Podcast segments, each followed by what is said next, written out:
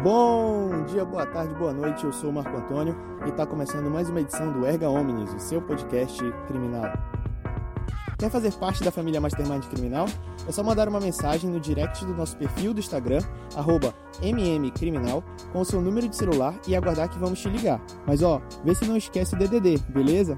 Mais uma coisa, na nossa bio do Instagram, você tem acesso a um link que te leva para o nosso site www.mmcriminal.com.br, para os nossos podcasts e para nossa loja, onde você pode adquirir nossas armaduras. Vale a pena dar uma conferida. André, como está o episódio de hoje? Olá, meu irmão, minha irmã, André Colares falando. A reunião de hoje foi estupenda. Conversamos com o grande Marco Aurélio Vicente Vieira, advogado criminalista, sobre o tema cadeia de custódia de prova. O tema que intitula seu livro. Abordagem muito interessante dessa temática que é introduzida pelo famigerado pacote anticrime no Código de Processo Penal, a partir do artigo 158-A. Falamos sobre as etapas da cadeia de custódia, como instrumentalizar a prova técnica a partir dos assistentes nessa perspectiva. Falamos sobre revisão criminal e cadeia de custódia. O bate-papo foi interessantíssimo e você poderá conferir um pouco do que rolou aqui no nosso podcast. Grande beijo excelente dia, vamos juntos para cima!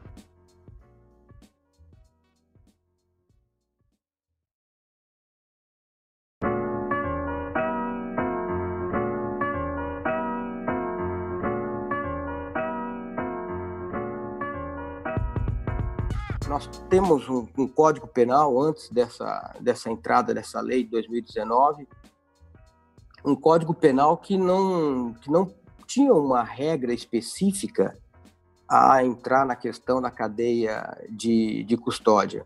Tínhamos ali algum, alguns dispositivos esparsos no Código de, de, de Processo Penal o, que falava alguma coisa né, envolvendo guarda né, de material para perícia oficial. Né. E, mas não, não, não, era suficiente. Com isso, algum, alguns órgãos, o sistema de é, a Secretaria de Segurança Nacional vem cria algumas alguma uma, uma portaria regulamentando né, e, e, criando também um, um, procedimento operacional sobre essa, essa matéria. Tanto é se você pegar o Código de Processo Penal, ou até mesmo a, o projeto do pacote anticrime, você vai chegar à, à, conclusão de que eles tomaram como regra o, o procedimento, o, o, procedimento operacional da Secretaria de Segurança Nacional, né, que regulamenta a, a forma procedimental né, da cadeia de custódia. Então, o Código de Processo Penal, antes disso, tinha ali no seu artigo 159, parágrafo 6 170, que falava sobre a guarda, mas nada especificamente na questão envolvendo uma regulamentação específica da, da, da, da prova, né? E, e aí você tem dentro do, do código, eh, dentro do, do, do processo penal, né, uma, um, uma prova que ficava inquestionável. Né? Como é que uma, uma, a defesa vai questionar uma prova se você não tem né, um procedimento, um caminho, um amparo legal para você é, é, é, fazer esse questionamento, para você criar a, a resistência àquela questão aquela tese acusatória, tomando por base a materialidade delitiva por meio de uma perícia.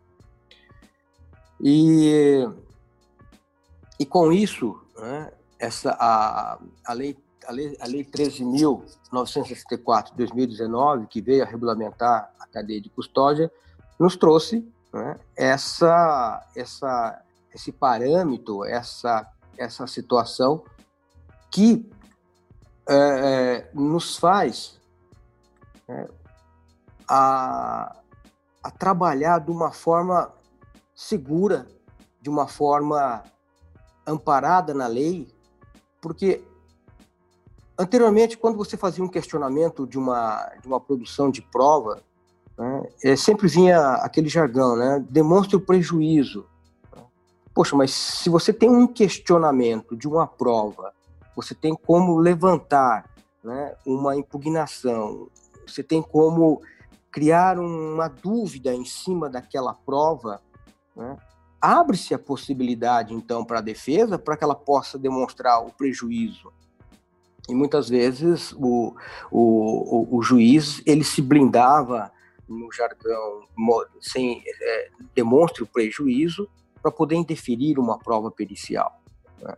E hoje com essa essa cadeia de custódia né, que estabeleceu aí do artigo 58A ao 58F, né, uma, uma regra específica. Então, hoje nós temos né, uma regra específica no Código de Processo Penal que muda e muda significativamente a questões envolvendo as teses defensivas.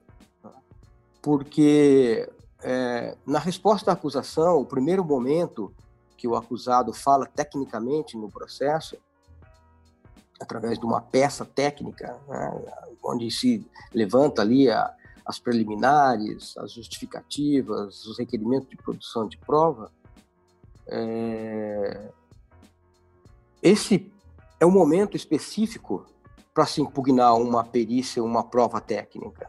Né? O que eu acho bacana nessa legislação é que ela tratou já de é, definir o que é a cadeia de custódia no seu primeiro dispositivo, no artigo 158A. Né? E quando ela define, ela deixa bem claro, né? quando ela, ela menciona que é um conjunto de todos os procedimentos.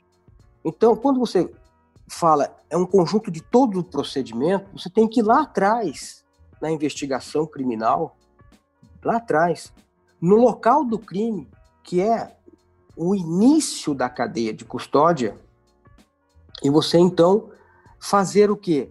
Um checklist. O advogado, quando debruça em cima do processo, ele vai verificar, ele vai estudar né?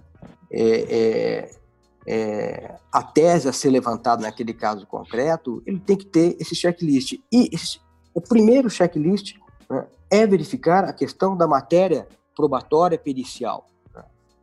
Porque é, é, é, ali que ele vai extrair né, falhas técnicas do Estado, falhas técnicas do agente público, né, é, no exercício da sua da sua, do seu mistério, né, levantando informações ao Estado né, para que o órgão acusador né, sustente a sua tese defensiva, a sua tese acusatória, e a defesa então vem no contraponto. E quando ela vem nesse contraponto, o que eu acho interessante é sempre estar né, amparado não só na legislação, mas também por meio de um profissional. Né? O advogado, ele não é engenheiro, o advogado não é médico, legista, o advogado não, não é, é papiloscopista, enfim.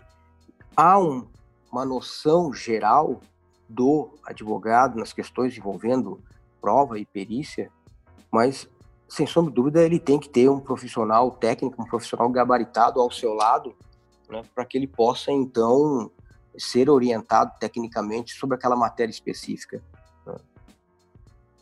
É, no começo da, da vigência da lei de interceptações telefônicas, que era considerada a prova mãe, a prova rainha, né? quantas condenações não ocorreram né, com base nessa prova, né, nessa produção de prova que seria absoluta, né? é, sem uma perícia específica, uma impugnação específica na questão da própria cadeia de custódia. Nem estou falando aqui do conteúdo da fonética forense, se aquele áudio é, é, é daquela autoria ou não. Estou falando nas questões técnicas né, da coleta daquela prova, do armazenamento daquela prova. E a cadeia de custódia ela vem justamente para isso, para é, é, deixar a, a, a integralidade e a autenticidade da prova irrefutável. Né? Ela tem que ser é, é, absoluta. Né? Ela, a, prova, a prova técnica ela não pode ter um único vício, uma única dúvida, né? Uma única arranhadura que venha colocar uma dúvida mínima em cima dela. E o pacote anticrime, ao, ao estabelecer essa, esse regramento, né, esse, essa forma procedimental, esse ITER, né, nós temos o ITER Crimes, em seu, em seu artigo 158b, ele traz aqui a, as etapas da cadeia de custódia.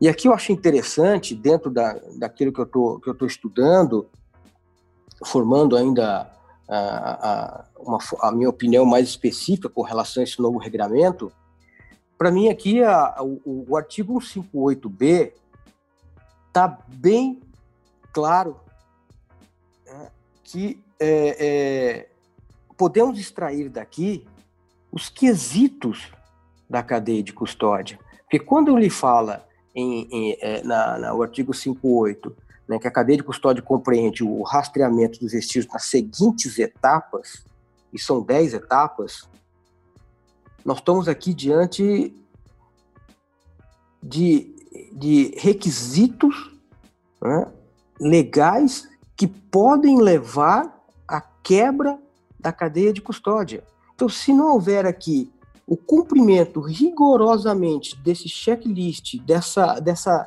desses 10 itens, dessas 10 etapas, nós estamos diante de uma quebra da cadeia de custódia. Né?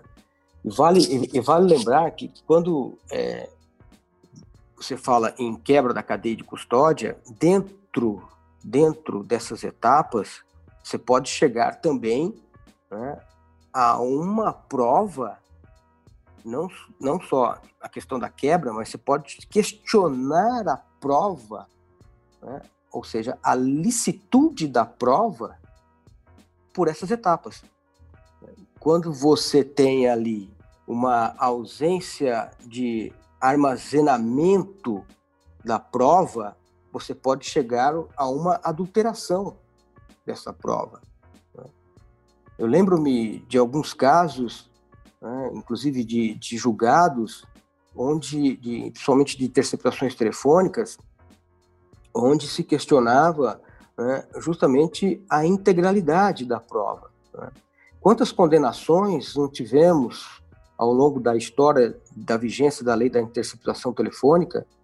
É, é, condenações com base tão somente nos, nos pensamentos né, do órgão do Ministério Público de teor de interceptações telefônicas, né, onde sequer a defesa tinha acesso à integralidade dessa interceptação. Né. Imagine é, é, uma interceptação telefônica de horas e horas e horas e horas. Como é que o advogado vai debruçar em cima de 8 mil horas, 10 mil horas de interceptações telefônicas? Né? Então, é, é, o Ministério Público ele pensava o que lhe interessava e com isso o juiz a considerava como a prova absoluta. E o, e o advogado ficava restrito àquela impugnação genérica, sem adentrar a, a, ao mérito da, da interceptação, sem questionar a sua, a sua guarda, o seu manuseio, o seu transporte. Né? E hoje, é, e hoje já se tem né, a, a possibilidade de fazer esse questionamento, tá? de fazer esse levantamento, né, esse checklist dessa, dessa, dessa, dessa prova, dessa, dessa da, da questão da, da cadeia de custódia. Né? Mesmo, mesmo que, que é, mesmo que a, a defesa tinha o acesso à integralidade né, da, porque isso depois o Supremo veio a se manifestar. Né? De, a, a, defesa tinha acesso à integralidade do áudio, muitas vezes não, já não havia tempo mais hábil ou não havia mais como se debruçar né? e também você levar em consideração a integralidade e o teor daquelas interceptações telefônicas. Então, é, havia aí um, um, uma quebra da paridade de armas no que diz respeito ao acesso à matéria probatória. E aí, quando você tem né, essa cadeia de custódia como, como é, amparo, como subsídio, como é, uma ferramenta para que o advogado possa trabalhar, isso é de suma, é, de suma importância. Né?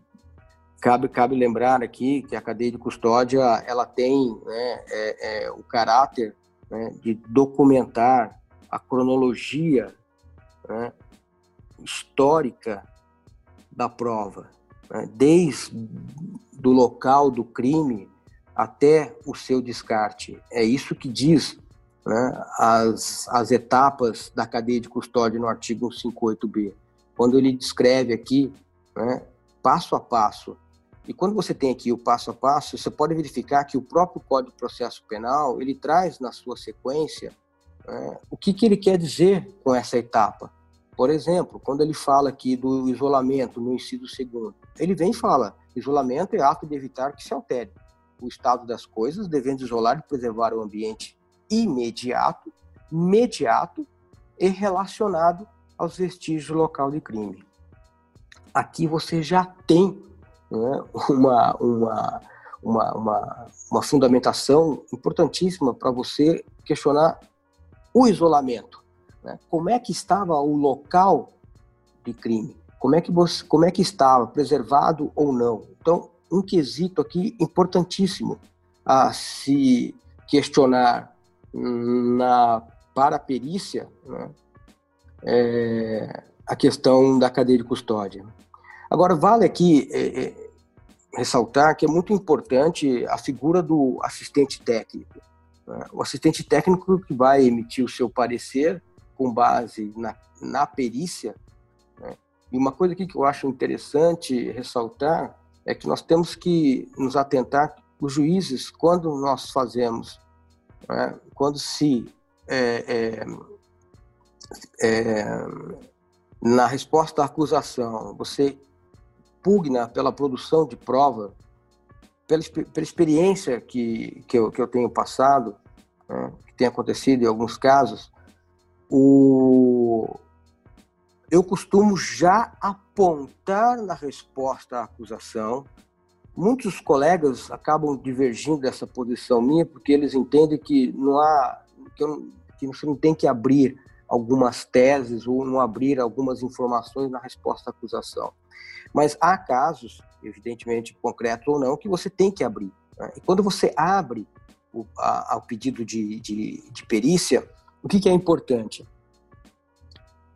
É, é você já apresentar o assistente técnico e os, e os quesitos para que o juiz analise né, e manifeste sobre o deferimento ou o indeferimento de uma forma fundamentada a decisão dele. Então, é, é, quando o juiz defere né, a, a realização dessa, dessa prova pericial, é, o que, que é importante?